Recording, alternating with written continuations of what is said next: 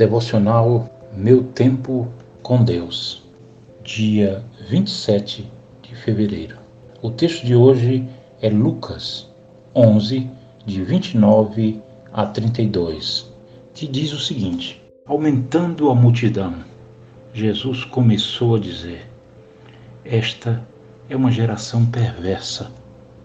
Ela pede um sinal miraculoso, mas nenhum sinal lhe será dado exceto o sinal de Jonas. Pois assim como Jonas foi um sinal para os ninivitas, o filho do homem também o será para esta geração. A rainha do sul se levantará no juízo com os homens desta geração e os condenará, pois ela veio dos confins da terra para ouvir a sabedoria de Salomão. E agora está aqui quem é maior do que Salomão. Os homens de Nínive se levantarão no juízo com esta geração e a condenarão, pois eles se arrependeram com a pregação de Jonas. E agora está aqui quem é maior do que Jonas. Perversão ou conversão?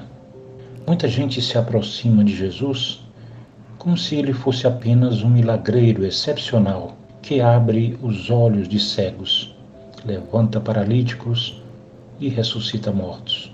Busca só milagres físicos. Acontece, porém, que isto não salva ninguém eternamente.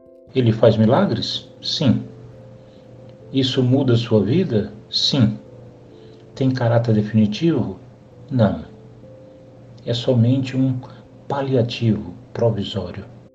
Jesus quer que você vá mais adiante e busque aquilo que permanece para a vida eterna, a qual o Filho do Homem vos dará, tal como diz João 6, versículo 27.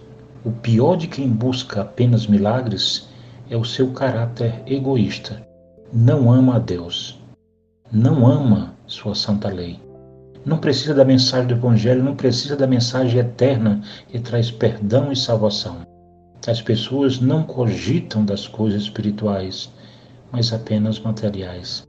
Jesus não vai mostrar milagre para elas, senão o milagre do profeta Jonas. Aquele que foi enviado a Nínive para pregar uma destruição que viria no espaço de 40 dias. Jonas pregou e subiu ao morro para esperar a desgraça que viria. Qual a lição que Jesus quer ensinar? Que para haver perdão não precisa de milagres mas de arrependimento e conversão por parte das pessoas. Nínive decretou um jejum de três dias, desde o rei até os animais. Deus teve compaixão e não destruiu a cidade. Quantas pessoas curadas em Nínive? Nenhuma, mas todas foram preservadas. Se você insiste em ser geração perversa, cuidado, por ninivitas se levantarão no juízo e a condenarão, pois se arrependeram com a pregação de Jonas. A reflexão do dia é: priorize o essencial. Todo periférico é ornamento. Tenha um foco e lute por ele.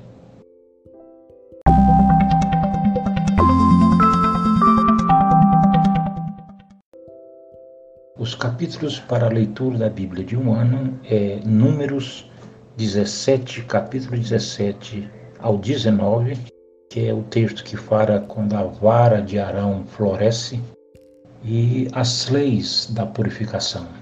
E o texto também de Marcos 6, de 30 a 56, onde fala, entre outras coisas, da primeira multiplicação dos pães.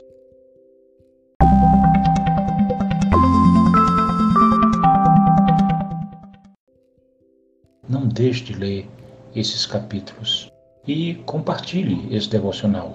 Até a próxima.